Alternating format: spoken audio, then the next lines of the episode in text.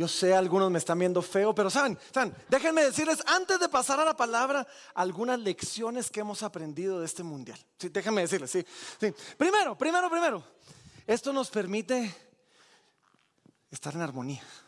Alemania, España, somos hermanos en Cristo, podemos estar en el mismo lugar. Dentro de un ratito vamos, Dentro de un ratito, para los que vienen al segundo servicio, no a ustedes, que ustedes son madrugadores, Dios los bendiga, pero los que vienen al segundo servicio les vamos a pasar aquí el mundial, después vamos a tener un servicio más corto y saben, vamos a aprender a tener una rivalidad cristiana, amorosa. Sí, eso es primero. Segundo, segunda lección que hemos aprendido. ¿Cuántos han estado viendo los partidos de las 4 de la mañana? Quiero ver. Uno, no, sean tímidos, dejen la mano así levantada necesito que alguien tome una foto en este momento, por favor.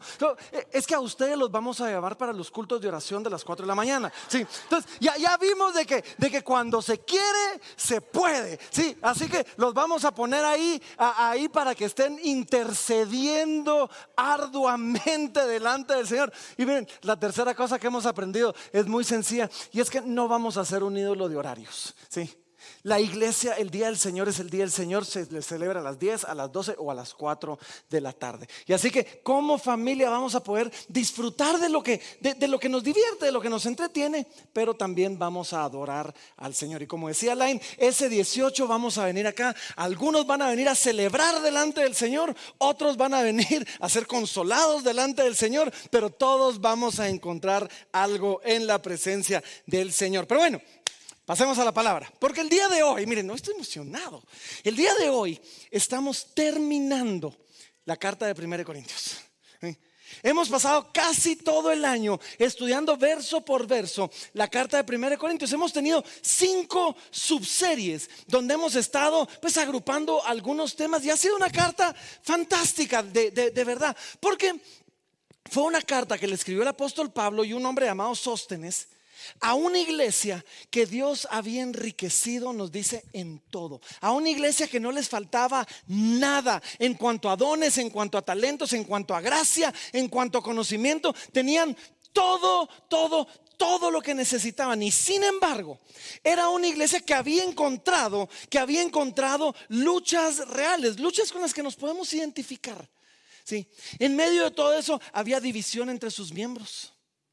Eh, comienza la carta donde Pablo le reclama y le dice, algunos dicen yo soy de Pablo, otros dicen yo soy de Apolos, otros dicen yo soy de Pedro, de Cefas. somos de Cristo, sí. Y entonces vemos que era una iglesia que en medio de que Dios les había dado todo, habían divisiones, había una pérdida de enfoque de qué era lo más importante. Se estaban enfocando en cosas que no eran importantes. Ah, ah, tenían temas con los que luchaban. El sexo en la cultura no es un tema solo de ahora, era un tema para ellos también. La idolatría, las dificultades de cómo vivir en medio de una cultura pagana es algo con lo que ellos luchaban. Tenían problemas con el liderazgo, tenían problemas con la autoridad, ¿sí? habían desconsideraciones entre clases sociales. A la hora de la cena del Señor, unos comían más que otros, otros no les alcanzaban ni para comer, y, y había ese tipo de desconsideraciones. Y en medio de todo, los dones espirituales que Dios les había dado tanto, estaban siendo usados mal, estaban siendo usados para exaltar hombres y no para servir congregaciones. Dones como el de las lenguas. Se creía que el que más lenguas hablaba era más pilas. Y Pablo tiene que venir a reprenderlos y a darles un poquito de, instrucción. Y finalmente, eh, en las últimas tres semanas, hemos, vimos nosotros que había un falta, una falta de entendimiento o una conciencia de la resurrección, de la vida eterna. Entonces la gente no estaba viviendo con los ojos puestos en la eternidad. ¿sí? Algunos y entonces eso es lo que hemos visto durante 15 capítulos. Y hoy nos toca el capítulo 16. Ahora, para los que saben cómo son las cartas del apóstol Pablo, el capítulo 16 es, y fulano de tal les manda saludos, y yo le mando saludos a fulano de tal, y porfa asegúrense que la iglesia que está en la casa de no sé... Y muchos creerían que ya nos comimos la carne de esta carta. Y que, pues ya hoy solo es como trámite, ¿verdad? Pues hay que leerla, porque hay que leerla, ¿verdad? Pero, pero, pero, pero, Déjenme decirles esto. Si los primeros 15 capítulos fueron la carne, fueron el plato fuerte, hoy vamos a tener el postre. Y los que me conocen saben que me encanta el postre. Y así que estoy bien, bien emocionado porque, ¿saben? Es que toda la palabra de Dios, mírenme bien, toda la palabra de Dios es útil, es inspirada por Dios y es útil para nosotros. Toda la palabra de Dios. Sea lo más profundo doctrinalmente o sean las salutaciones, ¿sí? Y hay muchísimo en este capítulo que podemos sacar, tanto así que estuve tentado, estuve muy cerca de tenerlo que partir en dos porque había tanto que podíamos sacarle a este, a este capítulo. Así que hoy vamos a ver las salutaciones de Pablo, vamos a ver estas últimas instrucciones finales, pero vamos a ver las implicaciones prácticas para nosotros. Vamos a ver cómo podemos aprender de este último capítulo a vivir vidas intencionales. Porque saben, el capítulo 15 terminó con una exhortación diciéndoles que nuestra obra en el Señor, que nuestro trabajo no es en vano. Y es que todo el 15 les habló de la resurrección, de la vida eterna, pero termina aterrizando diciendo, hey, la vida eterna es importante, pero la vida en la tierra también. Y todo lo que hacemos no es en vano, todo lo que hacemos tiene un propósito. Y entonces, hoy vamos a aprender que si la vida aquí en la tierra también importa, necesitamos ser intencionales. Así se llama mi mensaje el día de hoy. Intencionales. Y esa es una de mis palabras favoritas del mundo. Necesitamos ser intencionales en lo que hacemos y en cómo lo hacemos. ¿Saben? Intencional es no hacer por hacer. Intencional es hacer las cosas con una intención, con un propósito, con un plan, con un fin en mente. Y la intencionalidad en la vida, no solo la vida del cristiano, sino la vida en general, es vital. Y vamos a ver en este último capítulo a Pablo ser intencional con varias, con, algunos temas que nosotros podemos aprender también a ser intencionales. Así que acompáñenme, Primera de Corintios capítulo 16 y vamos a comenzar en el versículo número 1 y vamos a comenzar diciendo esto, necesitamos ser intencionales, número uno, con nuestra generosidad. Miren cómo termina el apóstol Pablo. Versículo 1 dice, en cuanto a la ofrenda para los santos, haced vosotros también de la manera que ordené en las iglesias de Galacia. Cada primer día de la semana, cada uno de vosotros ponga aparte algo, según haya prosperado, guardándolo para que cuando yo llegue no se recojan entonces ofrendas. Y cuando haya llegado, a quienes hubierais designado por carta, a estos enviaré para que la lleven, para que lleven, perdón, vuestro donativo a Jerusalén. Entonces, ¿qué estaba pasando? Pablo termina esta carta y les recuerda ahí, miren, la ofrenda para los santos. Ellos estaban recaudando una ofrenda para los santos en Jerusalén que estaban pasando por necesidad. Por así decir, en la iglesia de los Corintios estaban teniendo un domingo de generosidad, un día para dar. Iban a recaudar una ofrenda especial para servir a los necesitados. Pero nos enseña aquí varias cosas. Corinto era una iglesia rica. Lo vimos en el capítulo 1. Habían sido enriquecidos en todo. Y lo primero que nosotros podemos aprender de esto es que la generosidad no se limita solo a las iglesias ricas. Pablo les dice, hey, yo quiero que recojan esta ofrenda, así como pasó en las iglesias de Galacia, iglesias mucho más pobres. Tanto el rico como el pobre pueden encontrar un espacio para ser generosos. Y es que, en parte, nuestra generosidad es motivada cuando vemos a otros dar. Y Pablo lo sabía y les dice, hey, miren, aprendamos de Galacia. Ellos dieron, nosotros ahora podemos dar. En, el, en, el, en, el, en segunda de Corintios, vemos que les dice, que, que Pablo los motiva, le dice, hey, aprendan de los de Tesalónica, que eran súper pobres y pudieron dar. Pero también cuando somos intencionales en nuestra generosidad, otros pueden aprender y ser motivados por nuestra generosidad para dar. Entonces, cuando somos intencionales en dar y hacerlo bien, podemos motivar la generosidad en otros. Ahora, algunos principios y en estos cuatro versículos nos podríamos pasar todo el día de hoy solo hablando de algunos principios de cómo dar, pero déjenme dárselos así rapiditos. Porque uno de estos principios es que es bueno apartar algo para bendecir a otros. Pablo les está diciendo, hey, miren, comiencen a apartarlo para que cuando yo llegue ya no tengamos que pedir una ofrenda. Comiencen a apartarlo para que cuando yo llegue no los tengamos que andar empujando a tener que dar. Las personas más generosas son las que tienen una disciplina de continua y constantemente ir apartando su generosidad. Porque seamos honestos, lo que nosotros damos de manera generosa para bendecir a otros, nos lo podemos gastar así en algunas cosas para nosotros, ¿o no? Y si no lo vamos apartando, nos lo vamos a gastar. Y va a llegar el momento donde de repente quiero ayudar a suplir una necesidad, quiero poder aportar para una causa en particular, pero ya me lo gasté. Yo conozco a algunos miembros de la iglesia y me encanta esta disciplina. Que, que, yo sé que son de los miembros a los que yo puedo llamar en algún momento y decir, mira, tengo una familia que está pasando un mal momento. ¿Tendrás algo para que podamos aportarles? Y me dicen, déjame ver mi cuenta de diezmos. Tienen una cuenta de diezmos extras. Una cuenta donde continuamente están apartando diezmos extras y dicen, cuando haya una necesidad extraordinaria, pues ahí tenemos. Y es lo que Pablo les está enseñando.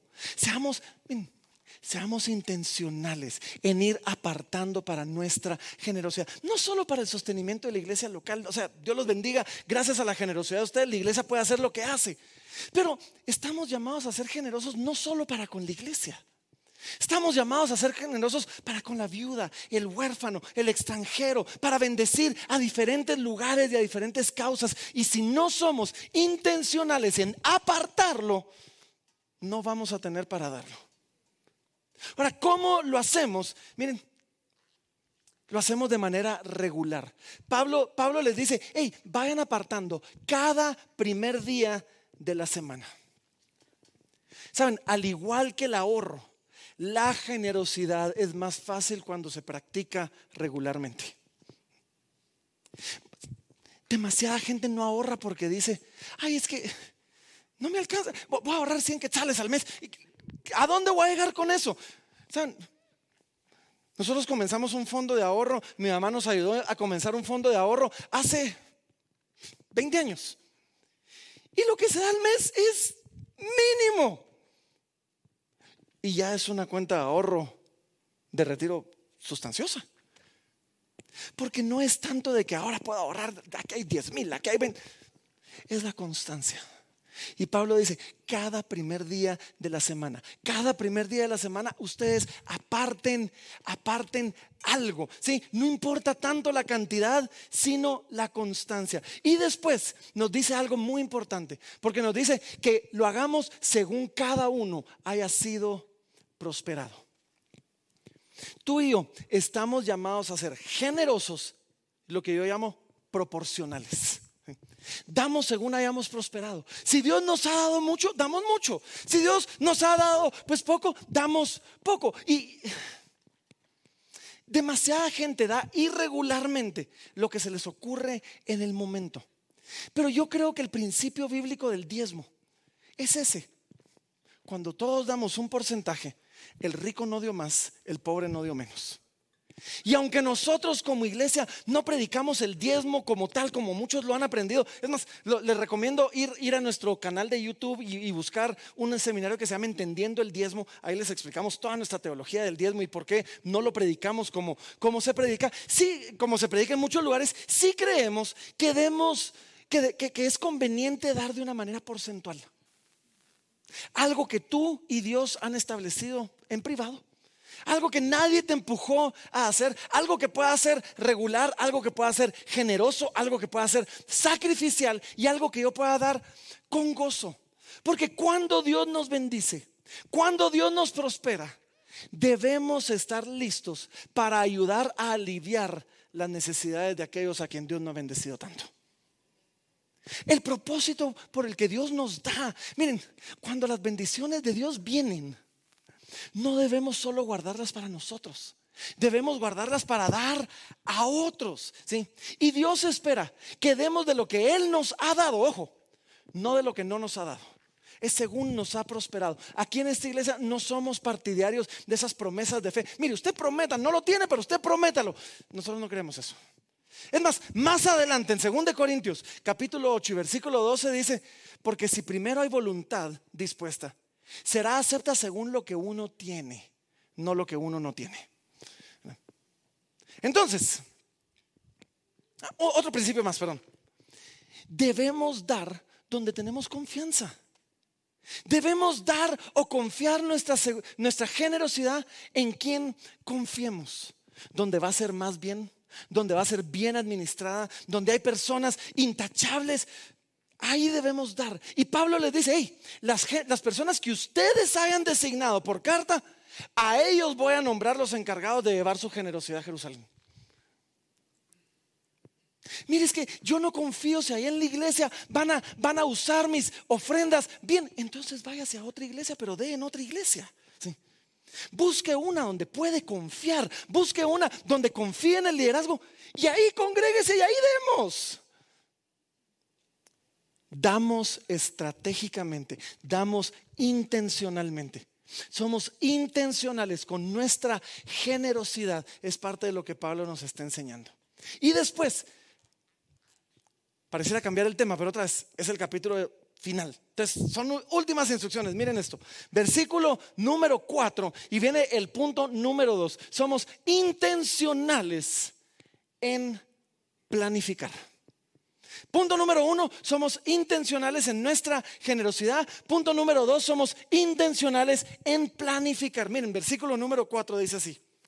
Y si fuere propio que yo también vaya, irán conmigo. Se está hablando de toda esta gente. Dice, y si es necesario que yo vaya, pues yo voy a ir y ellos van a venirse conmigo. Iré a vosotros cuando haya pasado por Macedonia, pues por Macedonia tengo que pasar. Y podrá ser que me quede con, vosotros o aún pase el invierno para que vosotros me encaminéis a donde haya de ir. Pero no quiero veros ahora de paso pues espero estar con vosotros algún tiempo, si el Señor lo permite. Pero estaré en Éfeso hasta Pentecostés, porque se me ha abierto una puerta grande y eficaz, y muchos son los adversarios. Pablo les está diciendo, hey, si es necesario que yo vaya a Jerusalén, voy a ir, y, y yo los quiero ver a ustedes. Pero ¿saben qué? Solo voy a ir si fuere conveniente. Otras versiones usan esta palabra, conveniente. Si fuere conveniente que yo vaya. Déjenme decirles algo. Necesitamos ser intencionales con el uso de nuestro tiempo. Necesitamos... Nuestro tiempo es limitado. Yo no sé si lo sabías, nuestro tiempo es limitado. No podemos estar en todos lados, aun cuando querramos. No podemos ser todo para todos. Así que vamos a tener que escoger y vamos a tener que invertir nuestro tiempo donde es más conveniente, donde es más provechoso. Y aquí vemos a Pablo, me encanta esto, planificando el uso de su tiempo. Pablo dice, ¿puedo pasar a verlos? Porque voy a pasar cerca de ahí. Pero saben que estoy en, en Éfeso, me voy a quedar en Éfeso hasta Pentecostés. Y después voy a ir a Macedonia y voy a pasar el invierno ahí. ¿Se dan cuenta cómo él estaba planificando su tiempo? Y, es que otra vez, Pablo podía pasar con ellos camino a Macedonia. Pero Pablo dice, no, cuando yo pase quiero que valga la pena. El tiempo que yo dedique a estar ahí, quiero que sea provechoso. Pablo quería ir con ellos, como cualquiera quiere pasar tiempo con aquellos en los que ha invertido. ¿sí? Pero, dice, ahorita y esto es difícil de decir muchas veces porque nos cuesta decir esto, ser tan claros a veces. Pero Pablo dice, ahorita es más estratégico estar en Éfeso que pasar a Corinto. Dice, se me abrió una puerta grande para el Evangelio. Una puerta grande donde, y, miren esto, eficaz. Una puerta grande y eficaz. Muchos estaban preparados para escuchar el Evangelio. Había oposición, entonces la iglesia necesitaba el apoyo de Pablo. Y solo entre paréntesis, la oposición no, desanima a los ministros del Señor. No, todo lo contrario. Pablo estaba motivado. Hay oposición, aquí me quedo. Lo que desanima a los ministros del Señor es la dureza del corazón de su audiencia o la indiferencia de su propia gente. No la oposición. Sí. Ahora, ¿a dónde voy con esto? ¿Le has consultado a Dios acerca de tus planes? ¿Te has detenido a pensar si lo que estás haciendo es el mejor uso de tu tiempo? ¿Te has preguntado, lo que estoy haciendo es conveniente? ¿Es eficaz? ¿Es estratégico? Todo lo que hacemos debe ser bajo el poder y con el permiso de Dios, bajo la dirección de Dios. Y por eso Pablo lo dice, si el Señor lo permite. Pero nos hemos dedicado a hacer eso, porque hagamos lo que hagamos, nos vamos a ir desgastando. Vamos a desgastar nuestra vida en donde quiera que estemos. Tenemos que asegurarnos. Y, y, más vale que nos estemos desgastando en lo que Dios quiere. Y más vale que nos estemos desgastando en lo que más conviene. Déjenme hacer una pausa aquí. Les puedo confesar algo por un momentito. Estoy cansado. Este año ha sido bien intenso. El Señor me ha permitido, he viajado 15 veces en todo el año para ir a predicar el Evangelio a diferentes lugares. He estado entrenando pastores, evaluando. Hemos estado haciendo un montón de cosas. Y a eso sumémosle que toda la iglesia decidió casarse este año. De verdad, eh, eh, no, tengo la cuenta, pero he hecho como 25 bodas este año. Y, la verdad que le decía a mi esposa, le decía a mi esposa el lunes, le decía, mi amor, estoy Estoy cansado, estoy agotado. Ahora, lo hablé con mi esposa, lo hablé con mi equipo. Y, le, y, les dije, necesitamos asegurar que esto que, que esto que yo creo que el Señor me está llamando a hacer es lo que el Señor me está llamando a hacer. Es lo más conveniente. Porque si lo es, me voy a seguir desgastando con gozo. Pero si no lo es, me estoy desgastando por gusto. Así que solo de paso, ahí oran por mí. Que el Señor me permita agarrar nuevas fuerzas y descansar. Pero el punto es este. Necesitamos ser intencionales en nuestra generosidad. Necesitamos ser intencionales en planificar. Número tres, necesitamos ser intencionales en cuanto a la honra, en cuanto a honrar. Versículo 10 dice así, y si llega Timoteo, Mirad que esté con vosotros con tranquilidad, porque Él hace la obra del Señor, así como yo. Por tanto, nadie le tenga en poco, sino encaminadle en paz, para que venga a mí, porque le espero con los hermanos. Acerca del hermano Apolos, mucho le rogué que fuese a vosotros con los hermanos, mas de ninguna manera tuvo voluntad de irse por ahora, pero irá cuando tenga oportunidad. Ahora, Pablo se toma ahorita el tiempo para honrar a dos personas, para encargar a dos personas. Dentro de un ratito menciona a otros, a Timoteo y a Apolos. Pablo los honra, Pablo los recomienda, Pablo los encomienda. Pablo pide que los, traten bien. Y de primero, hay un dicho bien común aquí en Guatemala, no sé si en otros lugares del mundo. Pero demasiada gente se le ha metido en la cabeza que esto es santo. Es decir, yo no meto las manos al fuego por nadie. ¿Lo han dicho o no lo han dicho? Eso no es cristiano. Saben, podemos ser intencionales de por quién y cuándo metemos las manos al fuego por alguien. Si tú eres de los que nunca mete las manos al fuego por nadie, yo no sé si, si has entendido el principio de que debemos competir en quién honra más al, al otro. Y Pablo aquí está metiendo las manos al, al, fuego. ¿sí? Timoteo les dice, les dice a los corintios, miren mucha, Timoteo va a llegar. Él va a llegar a supervisar la obra. Y él no solo va de parte mía, él va de parte del Señor. Él está haciendo la obra de Dios. Entonces les dice, trátenlo bien, que él esté con ustedes con tranquilidad. Nadie lo tenga en poco. Timoteo era patojo, pero chispudo. ¿sí? O sea, tan, tan así que Pablo después le dice a Timoteo, nadie tenga en poco tu juventud. Y número tres dice, encomiéndenlo, encamínenlo en paz. Saben, esto era código, esto era, esto era código evangélico de aquella época para decir, cuando Él llegue, cuando Él se va a ir, encamínenlo en paz, denle comida, denle dinero, denle todo lo que Él necesite para que no le falte nada en el camino. ¿Cómo sé yo eso? En Tito capítulo 3 dice, a cenas intérprete de la ley y a Apolos encamínales con solicitud de modo que nada les falte. Entonces Pablo viene, viene, y dice, Timoteo, me lo tratan bien. Va de parte mía, va de parte del Señor. Y después Pablo hace, y quiero que no se pierdan esto, algo increíble, porque comienza a hablar acerca de Apolos. Ahora, ¿por qué hablar acerca de Apolos es tan increíble? Porque en el principio del libro, los corintios habían querido crear una rivalidad entre Pablo y Apolos. Yo soy de Pablo, no, yo soy de Apolos, no, yo... Y Pablo lo que está haciendo ahorita es asegurándose que ellos vieran que entre ellos no había rivalidad. Cualquier rivalidad la habían creado sus seguidores. Ellos, ellos estaban bien. Ellos eran cuates, ellos eran amigos, ellos eran compañeros de ministerio sirviendo al mismo Señor. ¿sí? Ahora, muchos creerían que sería lógico para Pablo, sería aún estratégico para Pablo tener cuidado con Apolos. Apolos es muy popular, me puede quitar el chance. ¿Mm? Y sin embargo, ¿qué hace Pablo? Pablo hace todo lo contrario. Y, les dice, no solo no voy a evitar que Apolos vaya con ustedes, le rogué que fuera. Apolos no pudo, Apolos no quiso en este momento, pero yo le rogué, porque ¿saben qué? No tenía desconfianza en él, no tenía celos de él, no, no pensaba mal de él. Yo quería también proteger la reputación de Apolos, quería apoyar la obra que Dios le había comendado a Apolos, porque al final de cuentas no es la obra de Apolos, es la obra de Dios.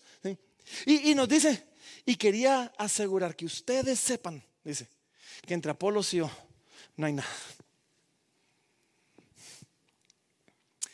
¿Has sido intencional con tu honra? ¿O eres de los que nunca dicen nada bueno de nadie? Pregunto.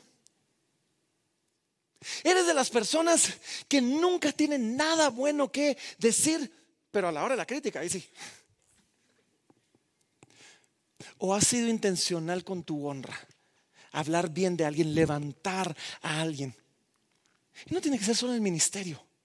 Quizás es un compañero de trabajo con el que tú llegas a decir, y ya vieron a Juanito. Buen trabajo el que está haciendo. pero él te puede quitar la promoción, pero él está haciendo un buen trabajo. Necesitamos ser intencionales en nuestra generosidad, número uno. Número dos, intencionales en planificar. Número tres, intencionales en honrar. Número cuatro, necesitamos ser intencionales en velar. ¿A qué me refiero con esto? Versículo 13 dice así, velad, estad firmes en la fe, portaos varonilmente y esforzaos. Todas vuestras cosas sean hechas con amor. La fe es la que nos mantiene firmes.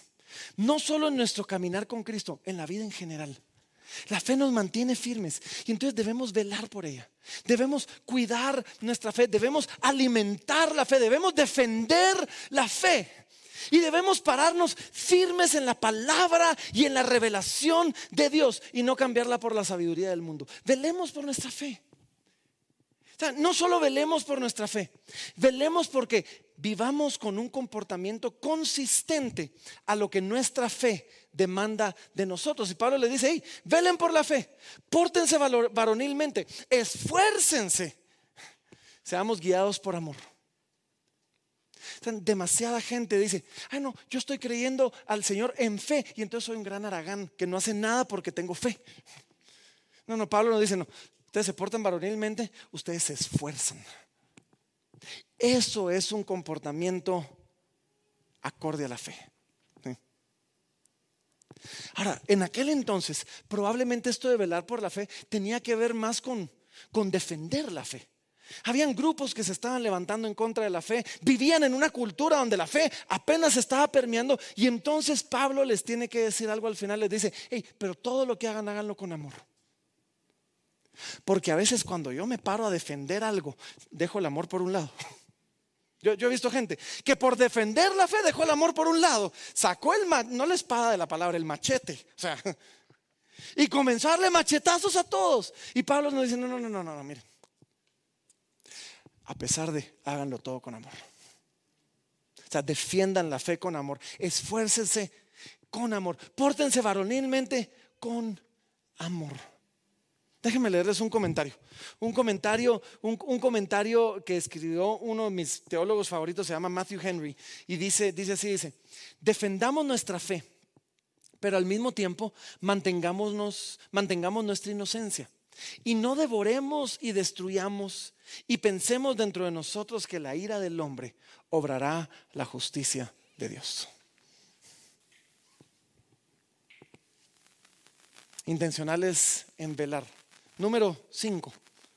Somos intencionales en sujetarnos y dejarnos ayudar por otros. Versículo 15.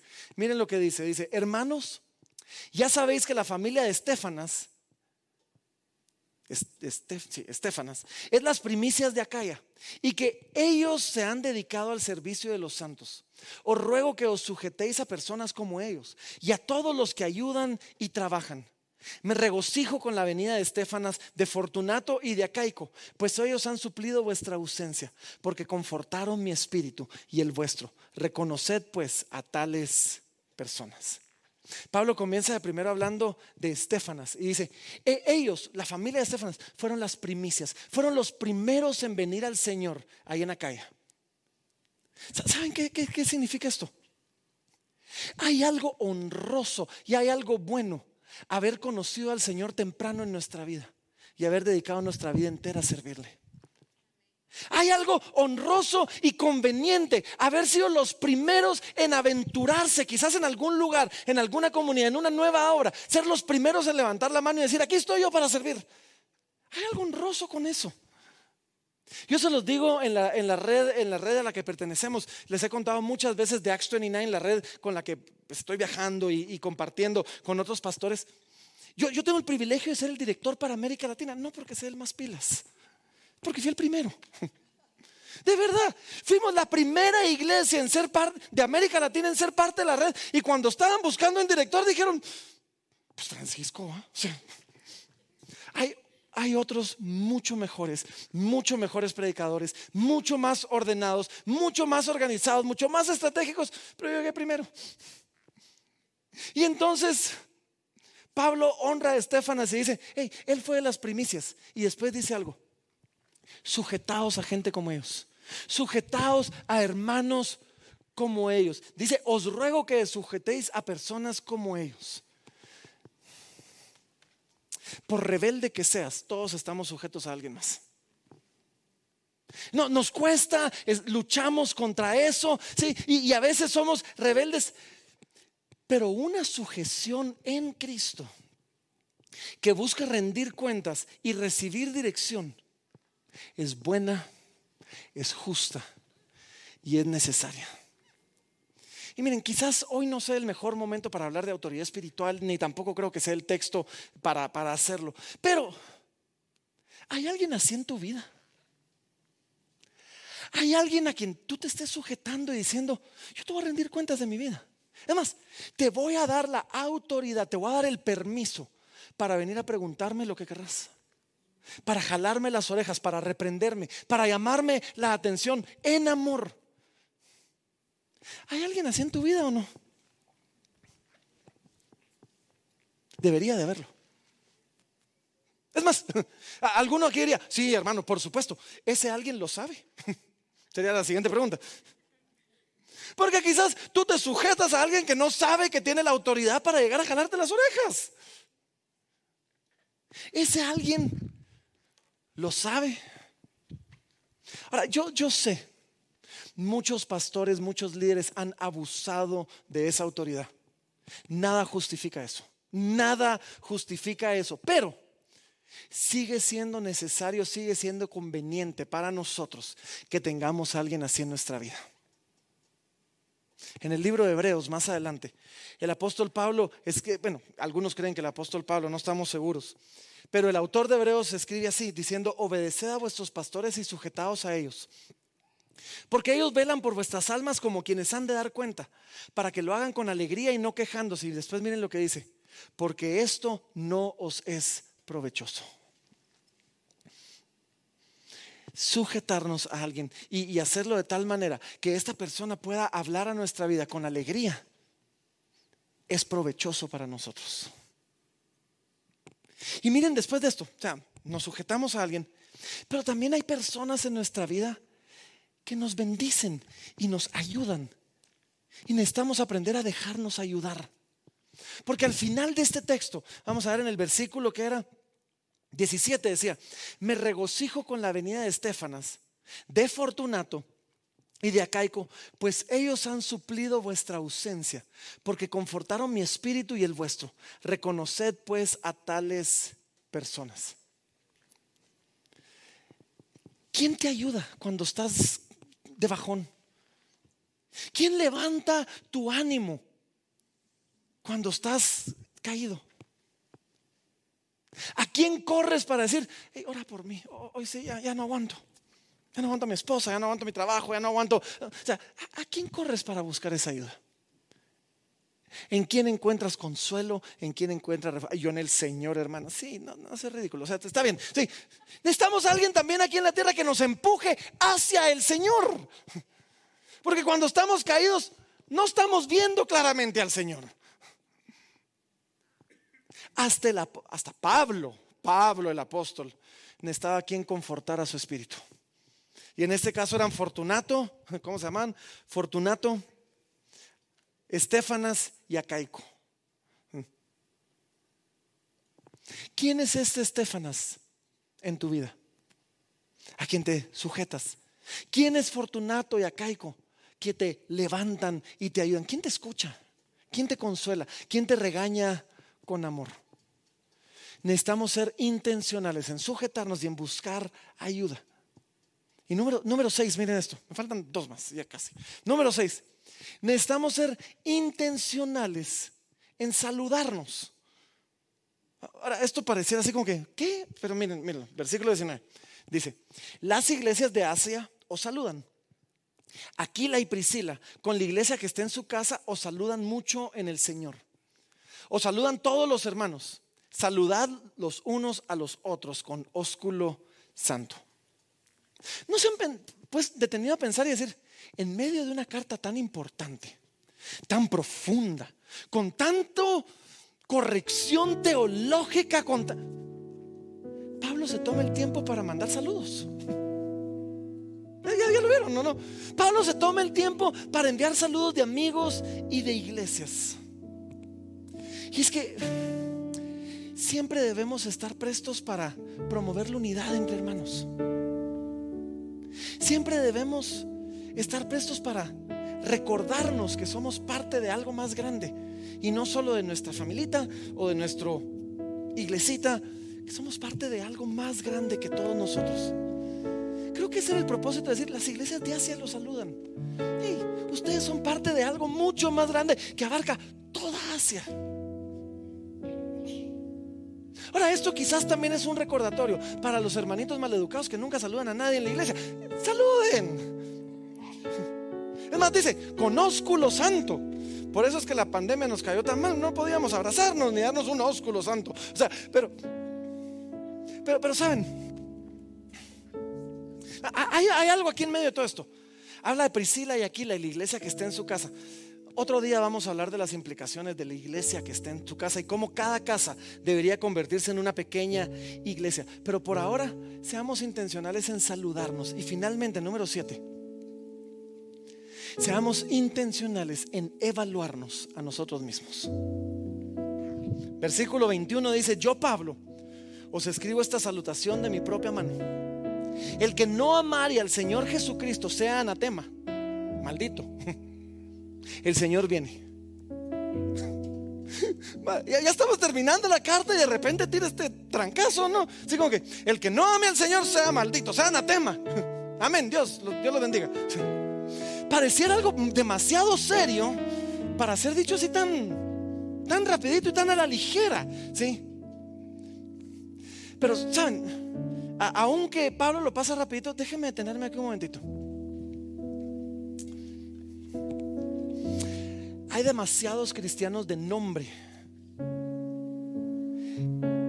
que, practican los rituales. Vienen a la iglesia, ¿sí? vienen a la iglesia, van al grupo, ¿sí?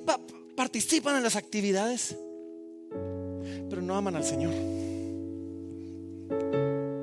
aman la idea de que me salve Dios? Eso, por supuesto.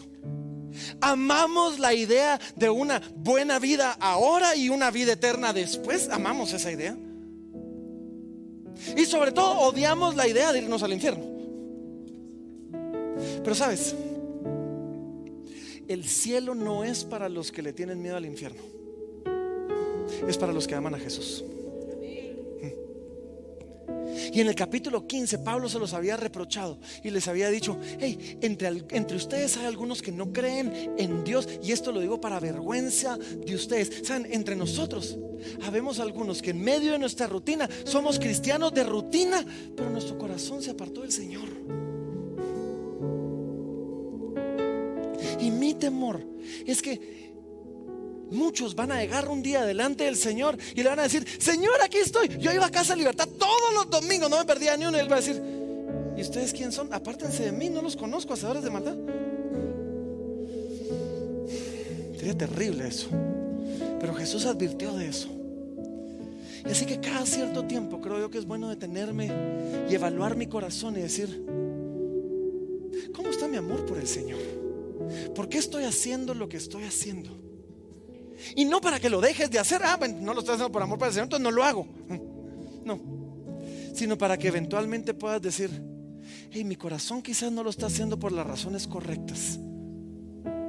Y puedas tomar un tiempo para enderezar tu corazón y asegurarte de que tú, eh, enfocarte en la persona de Cristo, es enfocarte en la obra que Él ha hecho por ti, reenamorarte de quién es Él y de lo que Él ha hecho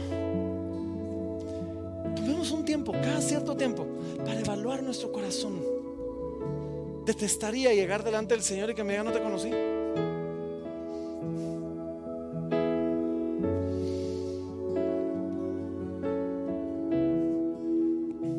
¿Por qué haces lo que haces para el Señor?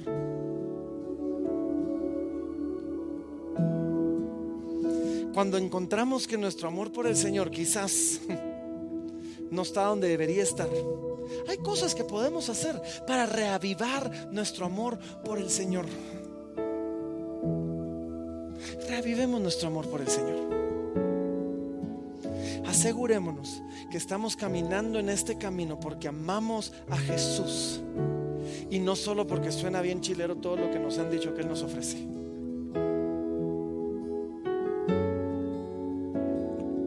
Seamos intencionales en nuestra generosidad Seamos intencionales en planificar.